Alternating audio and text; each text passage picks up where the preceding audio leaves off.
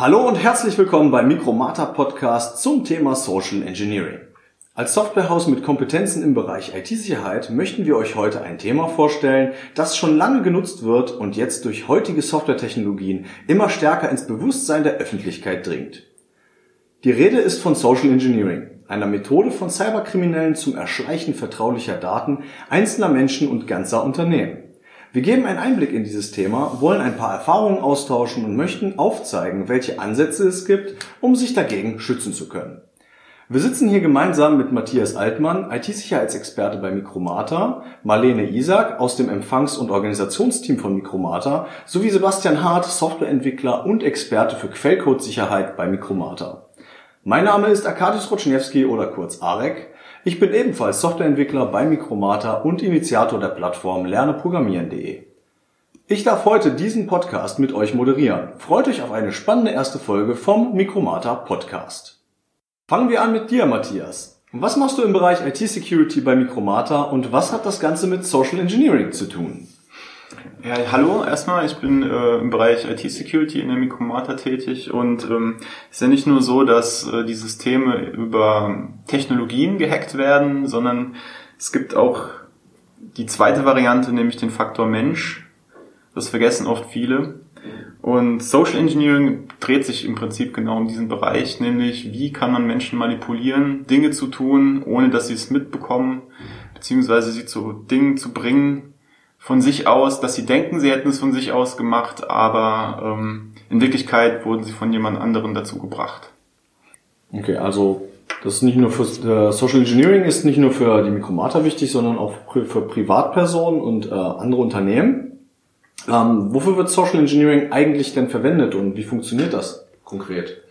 Also im Prinzip ist es schon sehr alt. Ne? Also schon äh, Sun Tzu hat in, in, äh, in der Kunst des Krieges geschrieben, nun muss, damit sie den Feind töten, der Zorn unserer Männer erweckt werden, damit sie im Schlagen des Feindes einen Vorteil erkennen. Müssen sie auch Belohn Belohnungen bekommen. Wenn du also beim Feind Beute machst, dann benutze sie als Belohnung, damit alle deine Männer, jeder für sich, begierig sind zu kämpfen. Ähm, Im Prinzip, die Manipulation von Menschen ist schon sehr alt. Man hat sich schon sehr früh Gedanken darum gemacht. Der Bereich Social Engineering ist in den letzten Jahren aufgekommen, insbesondere im Zusammenhang mit Technologie. Das heißt, ähm, man bringt jetzt die Manipulation in Kombination mit Technologien äh, zusammen. Äh, ein Beispiel aus der Vergangenheit, was man direkter nennen kann, ist Freaking. Das war in den 80er Jahren. Da wurden, haben sich Personen als äh, Systemadministratoren ausgegeben, um per Telefon äh, umsonst weiter äh, telefonieren zu können. Ähm, das zieht sich bis in die heutige Zeit rein und heutzutage sind die Methoden wurden immer weiterentwickelt. Ähm, das ist ein ganzer Teilbereich, der sich mit diesem Thema beschäftigt. Hm. Also das ist ein guter Hinweis. Ich bin äh, das erste Mal auf Social Engineering gestoßen in dem Film Hackers. Weiß nicht, ob den alle gesehen haben. Das ist ein ziemlich cooler Film von 95. Und da macht die, der Haupt, äh, die Hauptperson das genau. Sie ruft nämlich bei irgendeinem Sicherheitsmann an und fragt nach der Modemnummer um dann halt da einzurufen. Das war auch mein erster Kontakt mit äh, Social Engineering. Auch Dumpstern machen die da auch, aber das wirst du bestimmt auch noch ausführen. Ja. Mhm. Ja. Also quasi Hacking ohne Code, versteht man das richtig? Hacking über Menschen. Ja. Genau. Wie, wie hacke ich einen Menschen? Mhm. Ja. Mhm. Welche Angriffsszenarien gibt's da? Kannst du da irgendwie was zu sagen? Oder kennst du da erfolgreiche Beispiele vielleicht? Also ein Beispiel, jetzt hat Seppel Hackers genannt, es gibt ja. einen zweiten Teil davon, der dreht sich äh, im Speziellen um, den, äh, um die Person Kevin Mitnick. Das ist eigentlich die bekannteste Hacker-Persönlichkeit in Amerika und äh, war von klein auf, es hat auch, auch, ein Buch geschrieben, das nennt sich Ghost in the Wires, über sein Leben. Ähm, hat sehr früh schon angefangen, Menschen zu manipulieren und war dann nachher in einem äh, Zustand, dass er verfolgt wurde, er aber im Prinzip die, das komplette Verfolgerteam infiltriert hatte. Bis er irgendwann selber einen Fehler gemacht hat, also leichtsinnig geworden ist und dann wurde er ähm, verknackt. Und äh, jetzt ist es so, er ist, äh, heutzutage ist er ein sehr erfolgreicher Manager von einem äh, IT-Security-Unternehmen, was genau das macht, was er früher nämlich gemacht hat, nämlich äh, äh, schauen, wie sicher sind äh, Unternehmen, wie komme ich da rein und ja, genau diese Dinge. Fällt für dich äh, unter Social Engineering auch so das Typische, was vielleicht jeder Privatperson kennt, so Phishing-Mails? Mhm. Das ist ja eigentlich auch Genau. so ein bisschen sowas, Ja. ne? Im Prinzip gibt es unterschiedliche Kanäle, wie man Menschen manipulieren kann. Es gibt die, eine mündliche Kommunikation. Es gibt aber auch ganz andere Varianten, äh, an Menschen heranzutreten, also über Telefon, über E-Mail, ähm, über USB-Sticks. Ähm, und jede dieser Kanäle hat Vor- und Nachteile für, je nachdem, wie man das sieht, aus welcher Perspektive. Ne? ähm, und bringt demzufolge eine andere Art und Weise, ähm, Dinge zu erreichen. Ja, da fällt mir ähm, dieser Film auf YouTube ein. Ne? Wenn man eingibt Social Engineering Baby Crying, dann gibt's dann ein ganz bekanntes Video, wie äh, eine Dame dadurch, dass sie so, ein, so einen Fall inszeniert, dass das Baby weint, ähm, an die E-Mail-Adresse von einem Wildfremden drankommt und dann auch sogar am Ende das Passwort ändern kann. Also das ist super interessant. Okay. Oder dann gibt's noch ein anderes Video, wo auch ähm, einer quasi ähm, die Telefonnummer sozusagen also äh, hackt und äh, sich äh, dafür ausgibt, dass er aus dem Haus anruft, die IT-Abteilung tatsächlich und da wirklich an äh, Sachen rankommt ähm, und der andere denkt, er ist hilfsbereit und hilft einem Kollegen. Also das ist äh, ganz schön interessant, wenn man sich da reinliest. Also ich kann immer was noch zu erzählen. Also erstmal so zum Theoretischen. Es gibt verschiedene Kommunikationsmodelle. Und ein Kommunikationsmodell, was man aus dem Bereich des Social Engineering verwenden kann, dreht sich darum, dass man als Person einen bestimmten Kanal hat mit einer Nachricht und man hat bestimmte Empfänger und hat ein Feedback. Und jetzt als Social Engineer dreht man diese Geschichte quasi um. Also man guckt erstmal, äh, welche, wie, was für, ähm, welches Feedback erhoffe ich mir denn überhaupt? Was ist meine Zielgruppe? Welchen Kommunikationskanal wähle ich? Und so mache ich dann äh, den Angriff, ähm, um entsprechend irgendwelche Dinge zu erreichen. Und ein anderes Beispiel, was mir noch einfällt aus der Vergangenheit zu, ähm, zu Social Engineering, was relativ bekannt geworden ist, ähm, hat den Kommunikationskanal soziale Medien verwendet. Das ist, äh, da wurde eine fiktive Person, Robin Sage, äh, äh, gegründet, die dann Kontakte aufgenommen hat zum Militär, zu Politikern äh, und wichtigen Personen.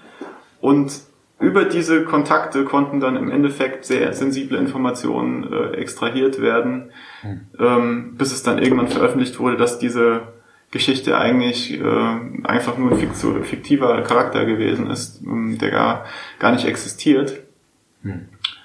Ähm, also es werden auch, es werden zum Beispiel soziale Medien auch verwendet, ganz klar, um Informationen zu exfiltrieren. Ja. Und zwar nicht nur für Privatpersonen, sondern halt auch Unternehmen. Ne? Genau. Das bringt mich eigentlich schon zum nächsten Thema.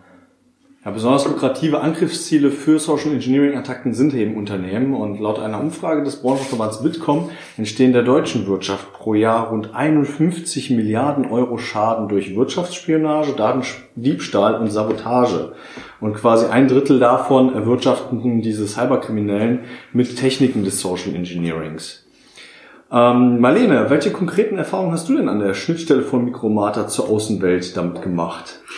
Ja, also meine Erfahrung zeigt auf jeden Fall, das passiert öfter als man denkt. Die meisten Sachen, die man so mitbekommt, sind schon harmlos. Also die sind schon relativ eindeutig auch zu erkennen. Ähm, ja, passiert per E-Mail oder auch per Telefon. Oft ist es vorzugsweise Englisch am Telefon, am besten schnell gesprochen. Ne? Ähm, natürlich, wenn jemand aus dem Ausland anruft, dann wird man vielleicht, also wird so mancher auf jeden Fall ein bisschen überfordert erstmal reagieren und vielleicht erstmal ängstlich, äh, weil er vielleicht sich das Englische nicht so zutraut. Ja, und dadurch werden, werden eben verschiedene Trigger der Überforderung äh, sozusagen ausgenutzt, die Kompetenz manchmal in Frage gestellt, so ein bisschen das Gefühl der Unterlegenheit. Mit wem kann man denn hier konstruktiv sprechen? Mit ihnen schon mal nicht, so ungefähr mit dem Unterton. Äh, ja, oft ist es dann auch ein schlechter Empfang oder eine laute Leu äh, Geräuschkulisse, so dass man irgendwie denkt, okay, man muss den jetzt schon abfertigen, damit man einfach da durch ist, aus dieser Stresssituation raus ist. Und ähm, ja, und meistens ist es natürlich super dringend und es ist nie Zeit, irgendwie eine E-Mail zu schreiben und sein Anliegen nochmal irgendwie schriftlich ähm, zu, zu senden. Ne? Vor einer Woche hatte ich zum Beispiel so einen Anruf. Das war auch total interessant. Also da wenn man so eine Checkliste hätte, könnte man fast überall quasi ein Häkchen dran setzen. In dem Fall saß der Anrufer angeblich am Flughafen, im Hintergrund rauschte es, also es klang voll eigentlich nach Flughafen auch, mhm. und fragte, Hello, hello, can you hear me okay? Is this Micromata Germany? Ja, der Laptop war angeblich kaputt, er war unterwegs nach Deutschland und er brauchte super dringend Daten von einem Kollegen und wollte ihn super dringend sprechen. Und dann habe ich gedacht, okay, also zu 99 Prozent kann man schon mal denken, ah, ob das so stimmt, Weiß man nicht. In der Regel wissen wir halt hier vorne Bescheid und wir kennen die Kunden, die öfter anrufen. Und ähm, ja, und wenn jemand einen besonderen Anruf erwartet, dann sagt er uns in der Regel halt auch Bescheid. Aber aus Hilfsbereitschaft dem Kollegen gegenüber und Neugier natürlich auch, ob das jetzt wirklich so ein Social Engineering Ding ist, habe ich einfach mal mitgespielt und habe versucht, den Kollegen zu erreichen, sogar gleich auf zwei Nummern, hatte aber keinen Erfolg. Also habe ich ihm gesagt, ähm, ich kann ihn leider nicht erreichen. Ich kann ihn zum Beispiel anbieten, dass ich äh, dem Kollegen die Telefonnummer gebe und er sie dann zurückruft. Nein, das geht nicht, weil er ruft von einem öffentlichen Telefon an. also fürs Protokoll, ich hätte ihn höchstwahrscheinlich sowieso nicht durchgestellt, aber ich war wirklich einfach ja, neugierig klar. und ähm, ja, ich hätte den Kollegen einfach vorsichtshalber gefragt, ob er so jemanden kennt, ob das irgendwie sein kann oder so. Ähm, ja, aber ein Restzweifel bleibt natürlich immer, selbst wenn man das Gefühl hat, man hat ein ganz gutes Gefühl dafür, ob jetzt jemand wirklich ähm, Daten haben möchte oder ob er wirklich ähm, ja äh, es ernst meint, ein ernsthaftes Anliegen wirklich an das Unternehmen hat. Man denkt sich immer so, ja, vergraule ich hier gerade jemanden, der vielleicht wichtig ist fürs Unternehmen, aber äh, da braucht man eigentlich keine Sorge zu haben. Das ist ähm, in der Regel tatsächlich so, dass die Leute, die wirklich ernsthafte Absichten haben, auch wirklich sich darauf einlassen und sagen, ja, äh, klar kann er mich zurückrufen oder klar kann ich eine E-Mail schreiben. Ja, in dem Fall, wie gesagt, war es so, dass ich äh, angeboten habe, die Nummer aufzuschreiben und ihn zurückzurufen. Das ging ja nicht. Und dann wurde mir eben schnell klar, ich kann nicht mehr für ihn tun. Und er fragte dann gleich, äh, können Sie mir vielleicht mit der Nummer helfen? Aber das kann ich natürlich nicht machen. Und als ich sie dann nicht rausrücken wollte, blieb er voll in seiner Rolle okay. und verzweifelt murmelte er dann so vom Telefon weg, oh my God, I cannot believe this.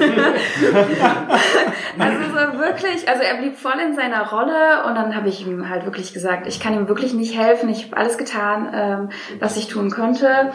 Und dann sagte er, ähm, Entschuldigen Sie bitte, ich frage Sie nach einer Nummer, die ich schon habe, aber ich habe einfach keinen Zugriff darauf. Und wenn Sie wollen, wenn ich morgen in Deutschland bin, komme ich zu Ihnen ins Büro und ich zeige Ihnen meinen kaputten Laptop. und dann habe ich gesagt, ich kann es natürlich trotzdem nicht machen. Und er sagte dann, oh mein Gott, ich kann es nicht glauben. Also ich sage Ihnen, ich komme morgen in Ihr Büro und zeige Ihnen meinen kaputten Laptop. Und Sie glauben mir immer noch nicht? Also wirklich dieses, mhm. diese Schiene, glauben Sie mir etwa mhm. nicht? Dieses Menschliche ja, einfach ja. auch anzweifeln. Ne? Mhm. Und ähm, ja, also es war wirklich äh, sehr amüsant und ähm, habe mich dann gefragt, ob ich überhaupt eine Ahnung hätte, von was ich überhaupt spreche hier gerade. Also dann wieder Kompetenz anzweifeln. Ne? Mhm. Ähm, ja, und äh, daraufhin habe ich ihm halt gesagt, dass äh, ich ihm wirklich die Daten nicht geben kann, dass das die Daten des Kollegen sind und daraufhin legte er dann irgendwann wütend auf. Also es war wirklich Bilderbuch. Er blieb ganz lange in seiner Rolle, aber er hat halt gemerkt, er kommt bei mir nicht weiter und er kriegt diese Nummer nicht. ich kann natürlich nicht garantieren, dass es immer so läuft. Ne? Mhm. Schwachstelle Mensch, es ist nun mal so. Man äh, muss wissen, wo, seine, wo deine Kompetenzen liegen und wo es eben aufhört. Aber man sollte schon vorsichtig sein, ja. Ja, das war meine Erfahrung. Sehr, sehr interessant auf jeden Fall. Es ist ja so, also eigentlich läuft es ja meistens, je nachdem, was man für eine Variante fährt, also unterschiedlich ab. Entweder hat man sehr breite Anrufe, die man fährt, also man hat quasi so eine eine große Basis von Leuten und man versucht über Frequenz Dinge zu erreichen, äh, an Geld zu kommen oder Passwörter abzufischen oder ähnliches. Oder man hat einen dedizierten Angriff und dann läuft es anders ab und dann ist es auch sehr nicht nicht sehr einfach äh, das abzuwenden. Warum? Weil in, normal also in diesem Fall ist es so, dass der Angreifer zuerst versucht herauszufinden, wie ticken wie ticken denn meine Opfer und wie tickt das Unternehmen und ähm, diese Phase nennt sich Elicitation, im, also vom Englisch herauslocken. bis, und in der zweiten Phase würde dann der Angriff kommen und in dieser Elicitation-Phase wird erstmal geguckt, ähm, ja, jeder Mensch hat so gewisse Trigger, ne, Interessen, ähm, ja, auch Schwachstellen, sage ich mal, die ihn sehr schnell dazu bringen, Informationen preiszugeben, über Sachen zu sprechen. Ähm, ein Beispiel, wenn ich jetzt zum Beispiel gerne golfe und irgendjemand sagt so beiläufig, ja, ich habe jetzt irgendwie Probleme mit meinem Golfschläger, dann ist es für mich sehr schwierig, darüber nicht mit ihm zu sprechen. Und dann gibt es drei Methoden, die angewendet werden, ähm, von einem Social Engineer, damit das Ganze dann auch, ähm, damit er an die Informationen leichter rankommt. Das ist äh, zum einen natürlich sein, zum anderen sich selbst in dem Bereich, wo man angreifen will, erziehen. Das heißt, äh, sich versuchen, in die Sprachwelt reinzuversetzen. Also wenn ich jetzt zum Beispiel mit jemandem über ähm, weiß nicht, was, Waschmaschinen rede, dann müsste ich mich erstmal mit Waschmaschinen auseinandersetzen. Ähm, und das dritte ist, nicht zu gierig sein. Das heißt, wenn ich mit, mit, mit jemandem rede, dann gibt es so die 50-50-Regel, beziehungsweise die Regel, dass man den anderen aussprechen lässt mhm. und ihm nicht ins Wort fällt, ihm zuhört und nur durch diese Art und Weise, allein schon oftmals, indem man, sage ich mal, ihm die Möglichkeit gibt zu prahlen, ähm, an Informationen kommt. Ja. Und äh, das ist so die Elicitation-Phase. Dann gibt es äh, die, das sogenannte Preloading. Das bedeutet, man versucht vorab, wenn man wirklich sehr viel Zeit hat, eine Person auf eine bestimmte Information hin zu triggern. Das äh, ist so, dass man dann zum Beispiel sehr häufig ähm, äh, gewisse Themen anspricht und dann im entscheidenden Moment ähm, diesen Trigger auslöst. Also ein Beispiel wäre, man ähm, hat irgendwie, man möchte mit seiner Frau äh, äh, grillen, also hier Barbecue essen gehen, aber die Frau will partout nicht das machen. Äh, dann würde man versuchen, die ganze Zeit im Vorlauf ähm, zu schauen, okay, ähm, es riecht doch so toll und ähm, ja, wir haben doch schon lange nicht mehr, ähm, sind doch schon lange nicht mehr ausgegangen und so weiter. Und dann, wenn der Zeitpunkt gekommen ist, zuzuschlagen, dann entsprechend äh, würde man versuchen, äh, die, die Person dazu zu bringen, das zu machen, was man möchte. Also das, was auch so ein bisschen in der Werbebranche oft benutzt wird. Genau. untergründig, also nicht unter, sondern äh, diese Botschaften, diese versteckten, die dann irgendwann mal, wenn man zum hundertsten Mal gehört hat, oh, ich habe jetzt Lust auf eine eiskalte Coke, obwohl genau. man überhaupt keine Lust drauf hat. So, und dann ist es so, dass ähm, neben diesen Sachen auch andere Varianten noch verwendet werden, um Informationen ranzukommen. Also es ist zum Beispiel so, dass man, das mit Prahlen hatte ich schon angesprochen, aber auch irgendwie gegenseitiges Interesse ähm, bekunden. Und zwar nicht, also nicht gefälscht. Also wirklich ehrlich mhm. versuchen, mhm. Ähm, dem anderen zuzuhören und aber auch zu sein Interesse an der Thematik zu bekunden. Das heißt, wie gerade eben schon angesprochen über Golf, äh, wenn ich jetzt sage, okay, ich habe auch einen Golfschläger und ich habe so Probleme damit und so, mhm. dann äh, ist es für den anderen wirklich sehr schwierig, da nicht mit einzusteigen. Manchmal ist es auch so, dass man an Informationen reinkommt, indem man einfach falsche Tatsachen in den Raum wirft. okay. Also man sagt zum Beispiel, hey, ich habe mein Passwort, das funktioniert nicht, das ist doch so und so und so und dann mhm. sagt die Person, nein, die müssen aber so und so aufgebaut werden. ja, okay. Oder also man, man ruft irgendwo an und gibt einfach erstmal eine falsche Information rein in den mhm. Raum. dann ist es oftmals so, dass die Leute dann einfach antworten und sagen, nee, das ist aber so und so richtig. Mhm. Was ich total spannend fand, du kennst es bestimmt, das Tool, Matthias, das wurde mir jetzt von einem anderen Kollegen gezeigt, äh, ist so ein Tool, das ist auch in dieser Kali-Distribution dabei. Da kann man halt sagen, äh, such doch mal alles zu folgender E-Mail-Adresse raus und dann kannst du so Graphen aufklappen und kannst immer mehr Sachen rausfinden. Also hat er einen Twitter-Account, dann siehst du, mit wem ist der bei Twitter befreundet oder hat er einen Facebook-Account, was fürs, was hat der, you name it, was hat er für Server gemietet, was hat er für Domains, wo arbeitet der und so weiter und so fort. Und dann hast du so einen Graphen. Ich fand das wirklich erschreckend, weil das war so eine mhm. Sache, die hätte man vielleicht vor fünf Jahren oder so im Fernsehen gesehen, hat gesagt, ah, das wird das funktioniert nicht. Also da braucht man einen Supercomputer und heutzutage kannst du es auf deinem Laptop ausführen. Und das ist natürlich super, um halt auch, wie du gerade gesagt hast, so gemeinsame Interessen rauszufinden. Also wenn man sieht, okay, der bei seinen Twitter-Freunden spricht ja sehr viel über Katzenvideos, also wird Katzenvideos einer seiner Hobbys sein, mit denen man über reden kann. Also es ist nicht unwahrscheinlich, dass Menschen, die einen überhaupt nicht kennen, heutzutage Interessen über einen herausfinden, weil wir sie auch überall kundgeben. Richtig. Gewollt oder ungewollt. Richtig. Also, Also das Tool, was Seppel anspricht, ist MyTego. Ja, stimmt. Das Okay. ist, äh, da werden verschiedenste Informationsquellen herangezogen, äh, um Zusammenhänge aufzuzeigen. Also man sieht dann relativ schnell, oh, die hängen so und so zusammen, ähm, kann ich ausnutzen. Also ein Beispiel für einen Angriff ist ja, ist ja oft, wenn man einfach reingeht und Informationen hinterlässt, sage ich mal irgendwie ein Post-it und man weiß, äh, dieser Post-it wird, weil die Personen zusammenhängen, von, dem, von dieser Person aufgegriffen. Und dann ähm, wird es zum Beispiel in die Firma getragen. Ja, typisches Beispiel ist ja auch, was sie mal gemacht haben, ist also, ähm, dass sie eine Maus, also original verpackte Maus einfach auf dem auf dem Parkplatz liegen lassen haben und äh, den hat das hat dann irgendein Mensch da gefunden und hat das dann bei sich in die Firma gebracht und hat das dann bei der Systemadministration abgegeben. Guck mal, ich habe eine Maus gefunden, habt ihr die vielleicht verloren beim Ausladen oder sonst was? Oh ja, stimmt, die haben, haben wir schon vermisst, die Maus. Haben sie angeschlossen, waren Trojaner eingebaut. Ja, genau. Ne?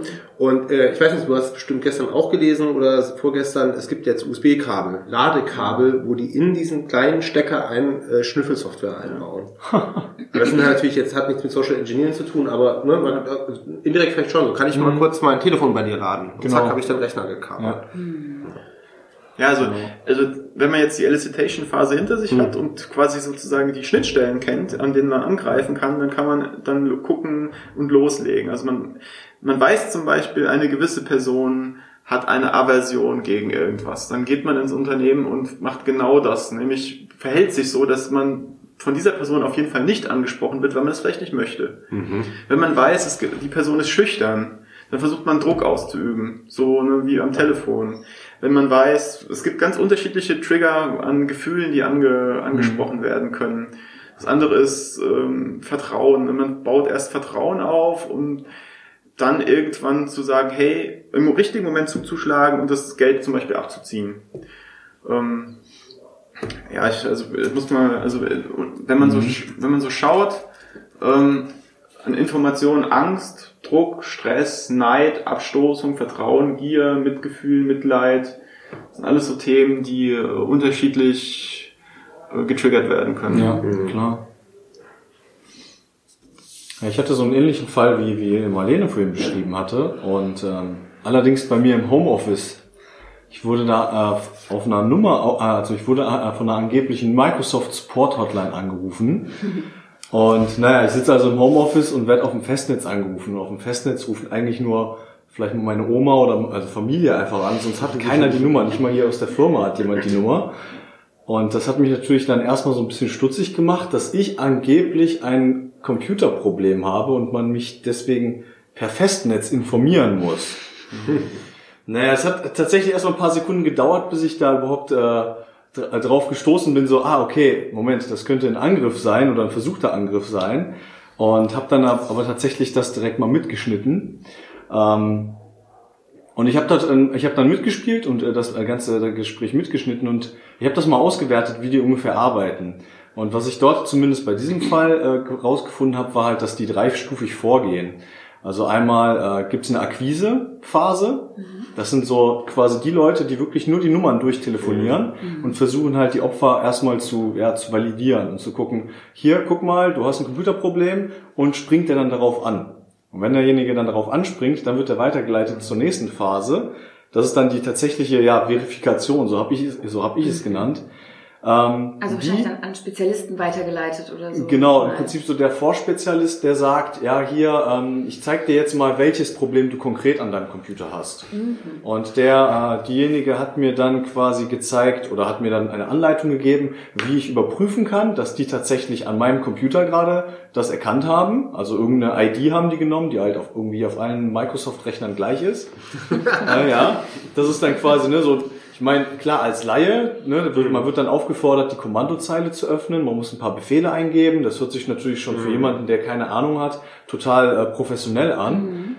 Und dann sieht man halt die ID und die liest die auf jeden Fall die gleiche ID vor und man denkt, okay, okay, das ist definitiv mein Rechner, den die gerade gesehen haben. Alles klar, glaube ich. Und dann war der nächste Schritt, mir zu zeigen, im Event Manager von Windows, und wie in jedem Logging eigentlich, in je- also in jedem Logging hat man ja Warnungen und Fehler und so weiter und so fort, was ja erstmal gar nicht schlimm ist. Ein, äh, ein Warning kann ja auch was Gutes sein. ja, und die zeigen einem jemanden quasi, also die zeigen dir dort in diesem, über den Event Manager, ähm, dass du ein Virus hast auf deinem Computer. Ne? Und der Laie natürlich denkt sich, oh mein Gott, jetzt ist tatsächlich hier irgendwas ganz Schlimmes. Und wenn man darauf reinfällt, dann wird man an die dritte Phase weitergeleitet und das ist dann der tatsächliche Hacker, der dann sitzt. Das ist derjenige, der einen dann überredet, die äh, Fernwartungssoftware zu installieren. Ah. Der loggt sich dann auf dem Rechner ein und sagt dir dann, ja hier und jetzt bitte erstmal Geld überweisen, weil damit ich deinen Computer reparieren kann, das kostet natürlich. Der Service ist nicht frei. Sondern Ah. zahlt man erstmal quasi, obwohl der schon auf dem Rechner verbunden ist, zahlt man dann brav per PayPal oder Kreditkarte seine 100 bis 300 Dollar, während der den Zugriff auf den Rechner schon hat. Und der hat natürlich in der Zwischenzeit schon Keylogger installiert, irgendwelche Schmutzsoftware, die, äh, naja, ne? Was hast du mit dem Rechner danach gemacht? Ihn verbrannt? Äh, nein, ich habe ich es tatsächlich nicht so weit kommen lassen. Ich habe mich natürlich weiter verbinden lassen bis zum Spezialisten und habe ihn dann immer vor Probleme gestellt. Ich habe ihm dann zum Beispiel gesagt, ja, dass ich jetzt gerade kein Internet mehr habe, dass das Internet gerade kaputt gegangen ist.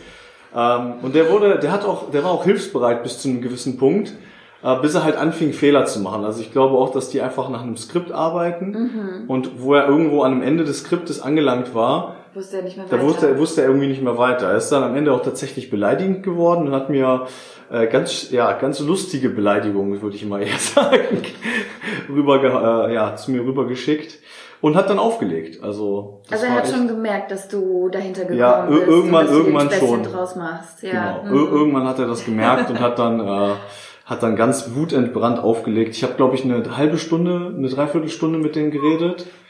Ähm, für mich jetzt, ich natürlich als Experte, ich würde das immer wieder so machen. Ich würde nicht sofort auflegen, damit die halt eben nicht den, einfach den nächsten anrufen und den dann eventuell ähm, betrügen können. Ich glaube, wenn wir alle, wenn alle Spezialisten das so machen würden, die sie das erkennen, da würden die einfach wesentlich weniger Geld verdienen können und würden irgendwann pleite gehen. Weil das Aufruf an alle Spezialisten. Genau. An alle. den ganzen Tag. Genau. Nein, natürlich, also als Laie sofort auflegen, wenn sowas, äh, wenn sowas, wenn hier so jemand anruft. Und ähm, ich habe dann auch mal mit der Polizei telefoniert, habe mal gefragt, was ist das bekannt und wie läuft das so ab? Ne? Also können die da überhaupt was machen? Und die sind ja relativ machtlos, weil diese Telefonnummern, die können die nicht nachvollziehen, äh, nicht nachverfolgen, weil das irgendwelche Voice-over-IP-Telefon äh, Telefonnummern sind. Und dementsprechend können die das nicht so richtig nachvollziehen, was dort ist. Und die können auch nur, die sagen auch nur, bloß nichts irgendwie, bloß nichts eingeben, was die dir sagen, sondern sofort auflegen. Aber als Experte denke ich mir, okay, ich spiele das Spiel mit und die sollen mal erstmal das, die sollen sich erstmal mir, äh, die sollen erstmal mich schaffen, ne? Äh, was man auch immer gut machen kann, das habe ich auch schon gemacht bei solchen Anrufen, also auch bei hier so Drückerleuten, die versuchen irgendwelche Lotto-Scheiße oder sowas zu verkaufen, ähm, man kann das melden.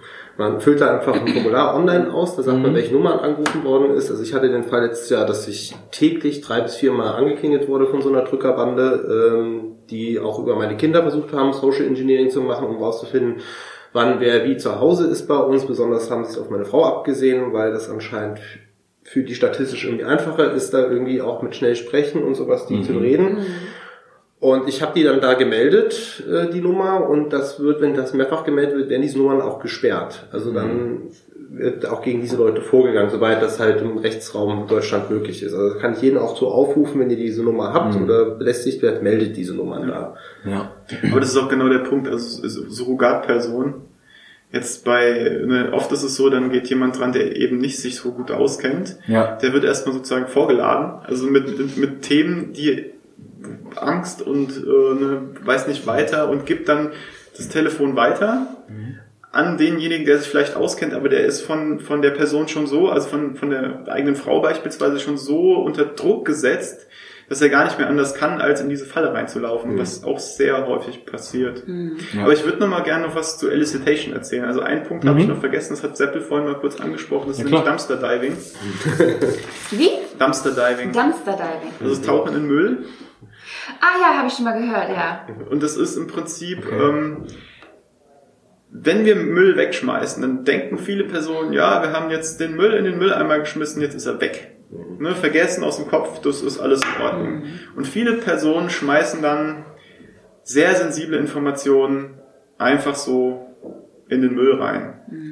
Sei es jetzt Passwörter, aber auch irgendwie interner, die man vielleicht nicht jedem preisgeben sollte. Kann auch schon ein Kontoauszug sein, ne? Genau, was macht der potenzielle Angreifer? Er geht, zu, geht zuerst zum, zum Müll hin und schaut sich an, was ist denn da überhaupt drin. Finde ich dort Papierinformationen, finde ich dort vielleicht elektronische Geräte, Backup-Festplatten oder ähnliches.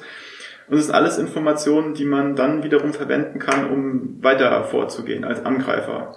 Und deswegen, also so als Empfehlung, wenn ich das schon mal vorab ne, ne wegnehmen darf, ist es so, man sollte, wenn man sensible Informationen hat, sie schreddern. Mhm. Und idealerweise nicht mit äh, einem normalen Schredder, sondern einem Crosscut-Schredder, das heißt einen Diamantenschredder, sodass der Aufwand, diese Informationen nachher zusammenzusetzen, wesentlich höher ist. Es ist ja oft immer so, vermeiden kann man das meistens nicht, aber es ist immer, wie hoch ist die Hürde für so eine, mhm.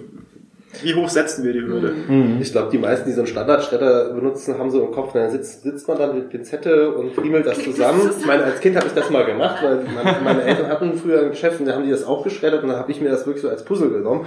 Ich meine, heutzutage wird das wahrscheinlich eingescannt und irgendein Computeralgorithmus setzt die Dinger dann wieder zusammen, oder? Also ja. Ich glaube, da sitzt keiner mehr und klebt mit Prittstift Sachen genau. auf Papier. Oder so. Ja, aber abgesehen davon, dass das fast Mehl ist mittlerweile. Also da gibt's ja verschiedene Schredder gerade, die, also es sind ja nicht nur Streifen mittlerweile, sondern es sind wirklich, es ist Konfetti. Also okay. Ja. Am besten gleich neues Papier draus machen, ne? Das ist so ungefähr. genau. ja. ja, also, ne, also im Prinzip gibt's verschiedene Stufen, die man machen kann. Man kann natürlich jetzt nicht überall Feuer machen. auch wäre auch schön, also im Winter zumindest. Ja, aber da fällt mir doch dieser eine Film ein, wo äh, die tatsächlich das Dumpster Diving gemacht haben und eine Postkarte mit einer Katze drauf gefunden genau, haben ja. und da irgendwie ja. diesen Spitznamen von der ja. Mitarbeiterin genommen haben, mhm. ihr eine schöne Mail aufgesetzt haben mit einem Kätzchen drin. Genau. Hier klicken für ein süßes Katzenvideo und zack. Also man stelle sich vor, es gibt zum Beispiel eine, eine Karte, die jemand geschenkt bekommt im Unternehmen, wo alle anderen unterschreiben. Mhm. So, und diese Karte würde von der Person, die sie bekommen hat, einfach in den Müll geschmissen werden. Das ist ein gefundenes Fressen, weil man dann schon die kompletten Namen der, oder einen großen Teil der Namen, der, der, hat auch vor allen Dingen die Namen, die mit dieser Person zusammenhängen. Mhm. Ähm, kann das wiederum verwenden, äh, um weitere Sachen damit zu machen. Also Empfehlung ist jetzt solche Karten immer mit äh, krakeliger Schrift zu unterschreiben oder einfach wegschreiben. Einfach schreddern, genau. Okay. Mhm. Also wir haben, wir haben jetzt ja verschiedene Sachen schon teilweise angerissen. Also einmal den Kanal über E-Mail, nämlich Phishing-Mails, was auch wieder zwei Klassen betrifft, nämlich die Standard-Phishing-Mails, die von Botnetzen rausgeschickt werden, die einfach gucken, wer antwortet. Und ähm, das ist eine, einen Angriffsvektor. Dann gibt es das Telefon, da würde ich dann auch gleich nochmal drauf eingehen, aber auch noch verschiedene andere Sachen. Bei Phishing zum Beispiel ist es so, ähm, wenn, wenn es jetzt eine, sag, sag ich mal, eine, eine Mail ist, die breit gestreut ist, dann ähm, gibt es unter Umständen Anzeichen dafür, dass es eine Phishing-Mail ist. Also manchmal ist es die Rechtschreibung, manchmal ist es ähm, manchmal ist es auch der Adressat, also es ist äh, sehr allgemein gehalten, hallo und ohne irgendwie die Person, die angeschrieben wird, weil was hat der Angreifer? Im Prinzip hat er meistens nur die E-Mail-Adresse mhm. und mehr nicht. Mhm. Ja. Und ähm, Empfehlung ist, dass man auf jeden Fall äh, schaut, welche Links sind in der in der E-Mail vorhanden und also es, wenn man sich klar ist, dass es eine, eine Phishing-Mail ist, weil zu viele Anzeichen darauf hindeuten, dass sie sehr suspekt ist, dann sollte man sie löschen und auf keinen Fall den, den Anhang öffnen. Also wenn es eine, wenn es passt, also wie, wie, wenn das Puzzle an der Stelle passt, wenn, wenn die, der Anhang mit dem, ähm, mit der Schwachstelle, die dort äh, ausgenutzt wird, auf dem Betriebssystem und auf dem Computer des äh, Opfers funktioniert, hat der Angreifer im, im schlimmsten Fall direkten Zugriff. Mhm. Bei Mails ist es ja auch so generell, ich meine, mir ist selber auch schon ein paar Mal passiert, dass irgendwie von meiner Sparkasse oder von PayPal irgendwie so Mails ja. oder auch hier mein Nachbar Amazon war regelmäßig, genau, Amazon-Mails, bitte hier mhm. klicken. Ich sage immer so, also selber mir als Regel auferlegt und sage immer den anderen Leuten so als Regel, also die Sparkasse, also alles, wo wirklich Geld dran hängt irgendwie, ob das jetzt eBay, Amazon oder generell, wenn ihr so eine Mail kriegt, Und da steht, Achtung, Sie haben die Rechnung nicht bezahlt. Äh, erstens überlegen, ist man überhaupt bei dem Verein? Richtig. Also bei meiner Nachbarin war, die war überhaupt nie bei Amazon. Ich gesagt, dann können die überhaupt dir keine Mail schicken, weil da kannst du nie irgendwie was gekauft haben. Und das andere ist einfach immer selber in den Browser gehen, selber auf Amazon, PayPal, Sparkasse.de gehen und sich da anmelden, Ja. weil dann sieht man das schon da, wenn es da Probleme gibt. Also das ist so eine goldene Regel, die ich für mich auch gemacht habe. Und äh, aber es gab schon so Sachen, da so PayPal, da habe ich auf die URL von dem Link geguckt und sowas. Das war früher immer so meine Taktik. Guck dir die URL an. Das war so gut gemacht, man hat das fast nicht gesehen, dass es nicht PayPal war. Ja. Aber das ist auch ein allgemeiner Tipp bei Social Engineering. Erstmal ruhig bleiben, sich nicht unter Druck setzen lassen und dann versuchen, ähm, auf einem anderen Kanal, der vertrauenswürdig vor allen Dingen ist, rückzu, äh, also zurückzuschließen, ist diese, ist dieses Thema, dieser Kanal, der gerade genutzt wurde, stimmt es? hm. Oder kann ich das verwerfen? Also beim Telefon zum Beispiel zu sagen, nicht gleich darauf einzugehen und weiterzuleiten, sondern aufzulegen und unter Umständen erstmal äh, dieses Unternehmen anzurufen. Gibt es die Person überhaupt? Ähm, bei einer E-Mail, ähm, wie Seppel schon gesagt hat, in seinen eigenen Amazon-Account reingehen, gucken, stimmt es denn überhaupt, äh, was, was dort in der Mail geschrieben wurde? Und ähm, wenn man jetzt äh, wenn man jetzt äh, zum Beispiel per persönlich, also physisch betroffen ist, äh, jetzt kommt jemand hier an, an, äh, an den Empfang, auch nicht direkt zu sagen, okay, ich leite die Person jetzt weiter oder mache das, was diese Person sagt, sondern erstmal zu sagen, okay, ich muss jetzt erst mich erstmal rückversichern. Mhm. Genau. Und ähm, das ist so, das sollte man eigentlich in diesem, diesem Bereich immer beherzigen. Ja. Vollkommen richtig. Und nicht die Telefonnummer anrufen, die in der E-Mail steht. Richtig. Ja, das wäre ja auch ein Hack, ne? Hier mit der Sparkasse rufen Sie unseren Berater an, wenn Sie Rückfragen haben. Also Ja. zu, zu Phishing, also Phishing, wenn man jetzt über Telefon spricht, ist es so, es kann eine Telefonnummer gefälscht werden. Das heißt, es kommt ein Telefonanruf an Mhm. und potenziell, wenn der Angreifer sehr gute Elicitation gemacht hat, nimmt er eine Telefonnummer, die man schon kennt. Das heißt, man sieht eine Telefonnummer, die man schon kennt und hat so, sozusagen schon mal eine Tür, also einen, Fuß in der Tür. Ähm, das kann man fälschen, dafür gibt es Services, die sowas anbieten. Und ähm, das sollte man bedenken, wenn Anrufe äh, eintreffen.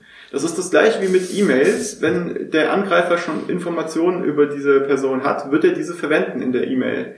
Also wenn es eine Spearphishing-E-Mail ist, die dediziert auf eine Person, auf, also auf eine bestimmte Person ausgerichtet ist, wird der Absender potenziell, ähm, also die E-Mail-Adresse des Absenders äh, gefälscht sein. Im Prinzip, was man sich bei Phishing im Hinterkopf behalten sollte, ist das Einzige, was in der Phishing-Mail oder in einem E-Mail nicht gefälscht werden kann, ist die IP-Adresse des Servers, äh, von wo die E-Mail geschickt worden ist. Alles andere, sei es jetzt der Absenderadresse, die Zieladresse, kann alles gefälscht werden. Ja, das hatte ich auch schon mal als Privatperson. Da ähm, rief mich plötzlich mein Schwager an und fragte mich, was für komische E-Mails ich ihm schicke, ohne Inhalt oder mit einem komischen Anhang, ob er den öffnen soll. Und daraufhin habe ich bei meinem Anbieter angerufen und die haben gesagt, nee, wir konnten keinen Hack äh, feststellen. Das heißt, jemand hat wirklich einfach meine E-Mail-Adresse genommen, hat die als Absender verwendet und ich habe quasi dann immer nur die Antworten von, äh, von meinen Freunden und von meiner Familie mitgekriegt. Aber in meinem Absende-Account oder so, da war gar nichts. Also das kann schon echt äh, gefaked werden. Ja. Ja. Also die E-Mails habe ich auch schon mal bekommen, ja. Ja. Also das kenne ich auch, dass dort. Ich weiß nicht, ob dann die Leute direkt irgendwie ein Problem auf ihrem Rechner, auf ihrem E-Mail-Client haben vielleicht, ne, dass die vielleicht sogar schon kompromittiert sind, die Systeme, oder halt eben einfach die E-Mail-Adresse gefälscht wird und es wird sich einfach ausgegeben als die Person. Ja, ich habe das dann gelöscht und äh, habe einen anderen Account mir erstellt. Bei Also einem was- ganz anderen Anbieter. Ja, also was neben Anhängen gerne gemacht wird, sind einfach Links. Und zwar Links meistens zu Seiten, um an Passwörter, Credentials oder ähnliches zu kommen. Und dann kommt man auf eine Seite, äh, wo man aufgefordert wird, Daten einzugeben. Also eine, eine Beispiel gefakte Facebook-Seite zum Beispiel, wo man dann weitergeleitet wird auf der echte Facebook-Seite und man ist in seinem Account, aber der Angreifer hat die Zugangsdaten im, im, zwischendrin abgegriffen. Oder TAN-Listen oder ne, irgendwelche Finanzthemen, Amazon, PayPal. Ja. Und das ist ja im privaten Bereich. Das muss sich überlegen, was man auch für E-Mails teilweise im geschäftlichen Bereich kriegt. Ich meine, äh, wenn man dann eine Mail kriegt, hier Kunde XYZ und man kennt die Person vielleicht auch und das denkt, oh ja, da muss ich jetzt unbedingt irgendwie drauf antworten, ach meine Güte, weil der das irgendwie rausgekriegt hat, auch vielleicht in welchem Projekt man arbeitet und dann antwortet man da drauf und hat aber äh, auf eine andere E-Mail-Adresse geantwortet, als man eigentlich denkt, dann hat man natürlich schon Informationen rausgegeben oder hat auf einen Link geklickt und er weiß, ah, okay, ja, der Herr Hart, der wird schon da irgendwie im Zusammenhang stehen, da kann ich mal bei dem anfangen zu bohren, ne? das ist auch noch, ja. Was halt oft auch ausgenutzt wird, ist, dass Menschen nicht miteinander reden. Das heißt, ähm, wenn man vorab weiß, zwei Personen verstehen sich nicht, kann das ausgenutzt werden. Mhm. Das heißt, man, man spielt sie gegeneinander aus mhm. sozusagen. Man, man versucht zu sagen, der eine, der vielleicht irgendwie in der Hierarchie höher ist, hat gefordert, dies, das zu machen. Und ähm, ja, der, dann wird diese Person mit der anderen Person nicht reden, wird es einfach machen. Das, das ist wirklich eine sehr interessante Sache. Das, das ist schon High-Level, glaube ich, oder? Das ist zum, Beispiel, ist zum Beispiel so, was auch schon vorgekommen ist, dass sagen wir, der CEO mit dem äh, CFO, also Finance, nicht redet. Und äh, ja, dann äh, kriegt der CFO kriegt eine, eine Nachricht von dem CEO, dass doch bitte folgender Betrag überwiesen werden muss Mhm. Auch mit verschiedenen Triggern, die vielleicht noch auf den CFO zutreffen, mhm. wo er gar nicht anders kann, als das so zu machen und dann ist das Geld weg. Wenn es erstmal überwiesen ist, ist es weg. Mhm. Ja. Die Situation hatten wir ja hier, ne? Das war auch super interessant. Und da gab es nur einen, glaube ich, ich glaube nur ein Merkmal, das äh, unseren Controller dazu quasi bewegt hat, da nochmal Rücksprache zu halten, weil das einfach bei uns unüblich war. Ne? Ja, weil was man aber auch wissen muss, ich meine, der CEO des Unternehmens ist die Person, die im Rampenlicht steht. Über den gibt es am meisten Informationen von außen. Das heißt, da ist es relativ wahrscheinlich, dass relativ dediziert ein Angriff gefahren werden kann. Hm. Ja. Und jetzt würde ich vielleicht nochmal zum Bad USB-Angriff äh, würde ich nochmal ein bisschen was sagen. Also so, okay. Mhm. es ist äh, vor ein paar Jahren ist es rausgekommen, dass ähm, dass man die Firmware, das heißt die die der, der Teil, der den USB-Stick sozusagen steuert, dass man die teilweise überschreiben kann. Und das führt dazu, dass man einen Stick hat, einen USB-Stick, der sich aber wie eine Tastatur beispielsweise verhält. Und dann stecke ich diesen Stick in den Computer rein und denke, ach, gucke ich mir mal an, was da drauf ist. Und ähm, was macht dieser Stick? Er führt Tastaturbefehle aus. Öffnet die Kommandozeile, startet eine Schwachstelle und öffnet sozusagen den Rechner für den Angreifer. Oder der Angreifer läuft mit diesen Sticks rum, wenn er schon im Unternehmen ist und benutzt den, um äh, in die Accounts reinzukommen, weil ich könnte damit zum Beispiel auch ganz schnell Passwörter durchiterieren. Und ja, also das sollte man im Hinterkopf behalten, wenn auf einmal auf dem Parkplatz oder irgendwo auf der Toilette irgendwo ein äh, USB-Stick rumliegt. Mhm. Den sollte man tunlichst nicht einfach in den Rechner reinstecken.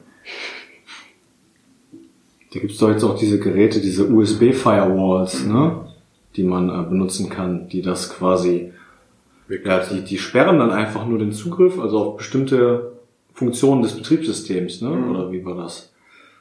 Also ja. es, es, ist so, dass, ähm, sag ich mal, der, der USB an sich, die, die Geräte, die angeschlossen werden, sind relativ dumm. Das, was, was der Hauptteil wird eigentlich vom, vom, vom, vom, vom Master geregelt, also vom Computer selber. Und ähm, ja, äh, da ist es so, das muss im Prinzip das Betriebssystem, die Software muss das regeln. Ähm, welche, also welche Gegenmaßnahmen da eingeleitet werden. Und ja, das, also ähm, aus, aus, aus ähm, Best Practice Sicht ist es so, wenn man einen USB-Stick hat und damit nichts anfangen kann, dann lieber jemanden geben, der sich damit auskennt oder wegwerfen. Ja. Mhm, okay, ja.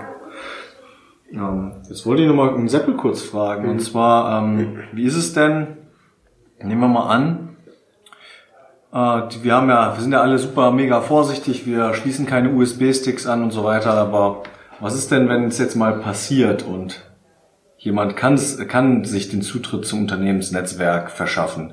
Äh, was kann man denn zu Softwareentwicklern eigentlich empfehlen, um ja, Code quasi vor Spionageangriffen zu schützen?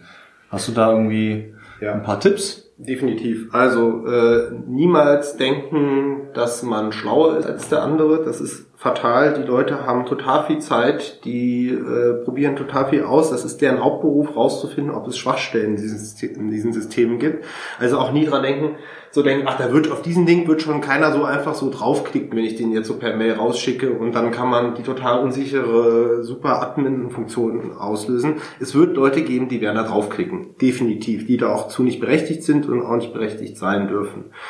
Ähm, mir als Pentester hat das immer am meisten Spaß gemacht. Also nicht die Anwendung selber zu scannen und zu gucken, wo sind irgendwelche äh, Features drin, die man so ausnutzen kann, sondern eher zu überlegen, wie kann ich über den sozialen Kanal jemanden dazu bewegen, diesen Link von dieser E-Mail zu drücken, damit er ich sozusagen Zutritt auf das System kriege. Also man kann auch angefangen, indem man E-Mails an x-beliebige Leute schickt mit irgendwelchen Links und wenn diese Person, der das Opfer, diesen Link klickt, ich dann sozusagen seinen Account-Zugriff auf diesen System kriege und dann zum Beispiel äh, einkaufen gehen kann, weil ich plötzlich in seinem Amazon-Account bin. Also, niemals denken, man ist schlauer, mhm. sondern äh, immer versuchen nachzuvollziehen, was geht. Nie denken, ja, diese URL wird keiner erraten. Also irgendwie sowas wie Slash API findet eh keiner, Slash super toller Admin-Zugang. Nein, es werden Leute das finden. Es gibt dafür Wörterbücher, die werden durchgegangen, weil wir Entwickler auch dazu neigen, das relativ gleich zu nennen, oder es wird einfach ausprobiert, bis man einen Zugang hat. Niemals machen. Auch niemals eine eigene Sicherheitslibrary schreiben. Also nie denken, ja, ich schreibe jetzt eine eigene super tolle Verschlüsselung oder ein eigenes Escaping für irgendwelche Sachen, sondern immer das nehmen, was am besten Standard ist. Also bei uns im Java-Umfeld ist das äh, Spring zum Beispiel oder Java, äh, Java Commons oder vielleicht bringt das äh, die JVM auch selber mit. Andere Sprachen haben das genauso. Nie was selber schreiben, sondern versuchen, den Standard zu nehmen, der in dieser Sprache in der Community benutzt wird. Äh, Passwörter, also sensitive Daten, insbesondere Passwörter, immer verschlüsselt speichern.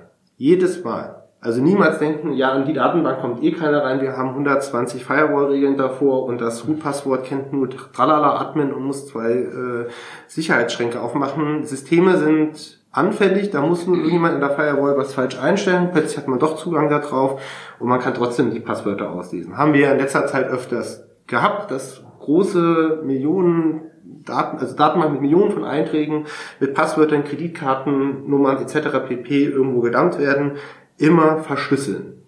Und am besten mit einem relativ guten Schlüsselmann. Nicht selber schreiben. Also MD5 ist keine Verschlüsselung. Also da gibt's heute bessere Sachen. ähm, ja, und äh, die Standardregeln befolgen. Also ich glaube, Matthias stimmt mir dazu, wenn, wir, wenn ich sage, alles, was in der Seite rausgegeben wird, wird escaped. Also es muss immer immer escaped werden. Es gibt nicht, das muss nicht gemacht werden, sondern ja, außer es gibt ganz, ganz profane spezielle Gründe dafür, dass man sagt, da muss die Ausgabe nicht speziell escaped werden. Äh, keine äh, SQL-Injection zulassen. Das ist relativ einfach mit Prepared Segments meistens abzufeuern und äh, so wenig wie möglich versuchen, über die URL preiszugeben. Also vielleicht nicht unbedingt den PK des Datenbankeintrags des Benutzers nehmen, um irgendwie Zugriffe zu haben, sondern irgendein Hash, der bei der Session immer neu gesetzt wird.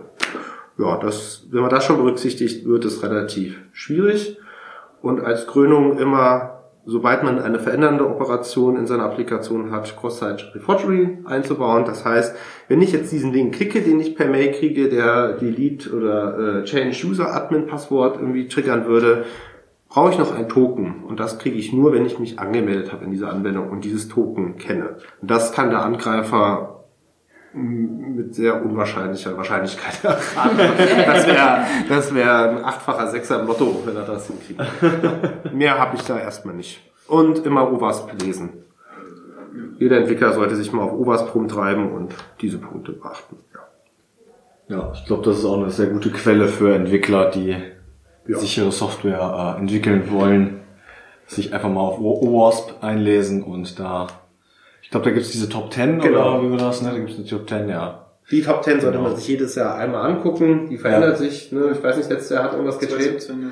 Ja, schön. Ähm, okay, dann hätten wir jetzt die Entwicklerseite ja auf jeden Fall gehabt. Ähm, welche Empfehlungen können wir denn unseren Zuhörern noch mit auf den Weg geben? Wir haben jetzt schon ein bisschen was gehört, aber ähm, was können denn die unsere Zuhörer tun, um das Risiko zu minimieren, Opfer von Social Engineering zu werden? Also am Telefon ist alles, was jetzt sofort entschieden und herausgegeben werden muss, schon mal sehr verdächtig. Also jeder, der keine Zeit hat, eine Mail zu schreiben, der sich nicht richtig vorstellt, der so nicht richtig mit der Sprache rausrücken will, worum es denn jetzt wirklich geht, ist auf jeden Fall erstmal verdächtig für mich.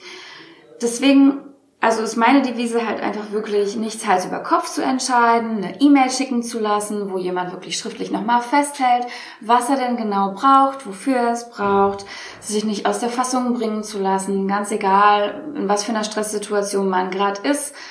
Ähm, genau, nachfragen, buchstabieren lassen, auch wenn man sich manchmal blöd vorkommt und manchmal auch dreimal fragen muss.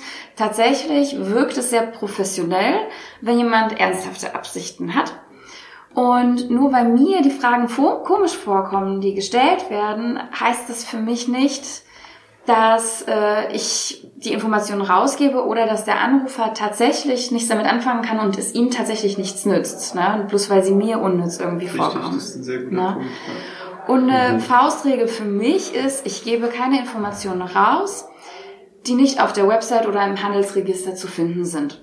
Da sind eigentlich genug Informationen, ähm, darauf auch immer wieder verweisen. Und wenn mehr gewollt ist, wie gesagt, E-Mail schreiben, dann kann man sich das in Ruhe angucken, kann das mit den betreffenden Personen auch besprechen, vielleicht auch, wenn man eine Security-Abteilung im Unternehmen hat, da auf jeden Fall nochmal Rücksprache halten. Ja, und was bei E-Mails äh, auf jeden Fall wichtig ist, so wie wir besprochen haben, erstmal sie verifizieren, indem man sich vielleicht mal in seinen eigenen Account einloggt bei Amazon zum Beispiel oder bei PayPal und reinguckt, weil da wird es auf jeden Fall eine Meldung geben, wenn man im Rückstand ist oder irgendwie was mit dem Passwort ist oder hast du nicht gesehen. Profis fragen, wenn man welche kennt. Wenn nicht, gibt es diese eine Website, wo man die Anhänge mit reinziehen kann. Ich habe die in meiner Lesezeichenliste in meinem Browser direkt.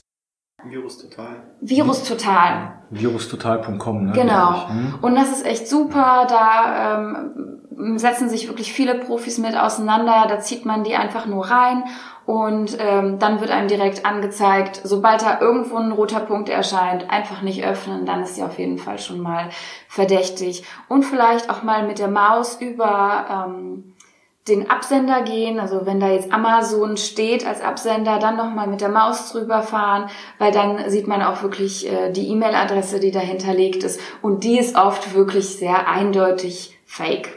Mhm. Ja. ich finde das auch, ähm, was du sagtest mit dem Handelsregister. Ja. Ähm, ich wurde auch schon mal angerufen von angeblichen Energiedienstleistern, die mir irgendwelche coolen Strom, äh, Stromtarife anbieten wollen. Was mir dann auch immer hilft, ist mal eben schnell nachzugucken. Die Firma, die sich da gerade meldet, Richtig. ist die selbst im Handelsregister zu finden. Genau, weil da ja? hat ja jeder Zugriff drauf. Ne? Genau. Auch bei Fragen, ähm, ist der Kai Reinhardt denn äh, der Geschäftsführer der Mikromata?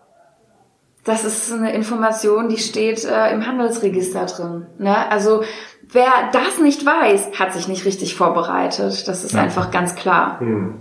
Genau. Ja. Also ein paar Sachen hatte ich ja auch schon erwähnt, so allgemein mit Rückfragen. Das andere ist, wenn man sehr häufig mit einem bestimmten Thema zu tun hat, also sei es jetzt irgendwie dass man irgendwie Telefonate entgegennehmen, Telefonate entgegennehmen muss oder andere, in anderem Kommunikationskanal unterwegs ist, dann sollte man sich versuchen, Skripte zu basteln. Und zwar, was funktioniert und was funktioniert nicht und ähm, so mit der Zeit besser zu werden gegen potenzielle Angriffe. Ja, dann äh, ich danke euch ganz herzlich für dieses fachkundige und informative Gespräch. Äh, noch ein kleiner Punkt zum Schluss. Bei der Aufklärung zum Thema Social Engineering geht es uns nicht darum, jemanden Angst zu machen und menschliche Eigenschaften wie Vertrauen oder Hilfsbereitschaft in Frage zu stellen. In dieser Folge wollten wir euch, also unsere Hörer, informieren, wie diese Werte missbräuchlich genutzt werden. Mit diesem Wissen werdet ihr hoffentlich nicht so einfach Opfer von Social Engineering werden. Ja, und damit sind wir am Ende unserer ersten Folge angelangt. Wenn euch diese Folge gefallen hat, dann freuen wir uns, wenn ihr auch beim nächsten Mal wieder einschaltet. Bis dahin, Happy Coding, euer Podcast-Team von Mikromata. keine Phishing-Mails schreiben. Keine Phishing-Mails schreiben.